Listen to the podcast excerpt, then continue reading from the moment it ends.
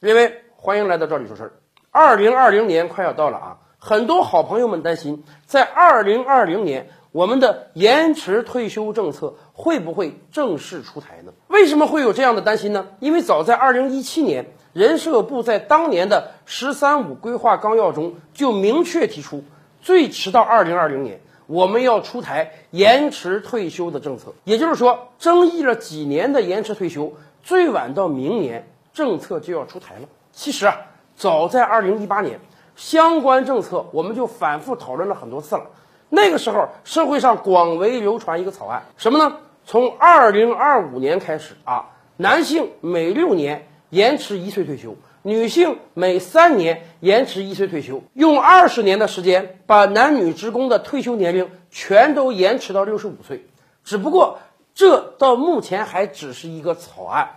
未来二零二零年会不会推出还不好讲。首先，咱们从国际上看，对于全球各国来讲，延迟退休都是一个不得不考量的问题。原因很简单，我们人类的预期寿命一直在增长。以往的节目中我们就聊过啊，日本在上世纪七十年代制定退休政策的时候，当时考虑的是，哎呀。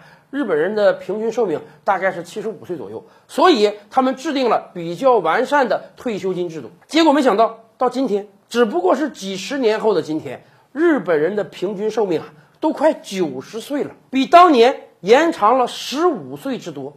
也就是说，当年的政策肯定不适用于现代了，所以各国才不得不延长退休年龄。而且以今天的标准来看啊，我国男性员工。平均退休年龄六十岁，女性员工五十岁或者五十五岁，这个数字在全球范围来看几乎都是最低的。所以延迟退休那是一个板上钉钉的，迟早要到来的事儿。但是人社部的相关领导最近在回答网友提问的时候也说，为什么我们迟迟没有推出延迟退休的政策？原因很简单，我国现在。就业压力还很大，年轻人需要找工作，社会上需要释放出大量的岗位。在这个状态下，如果我们贸然延迟退休的话，那么有可能会对就业市场有很大的冲击。而从另一个角度上讲，我们以往也屡次跟大家提到，我国目前社保基金的基础还是很踏实的。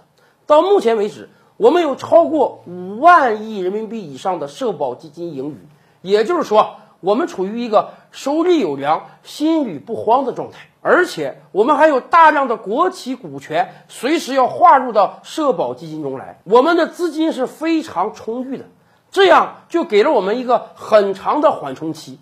虽然二零一八年我们就提出了延迟退休的草案，但直到今天我们还没有真正形成政策。可能对于每一个在职的人来讲，大家都不太希望啊自己赶上延迟退休这个事儿。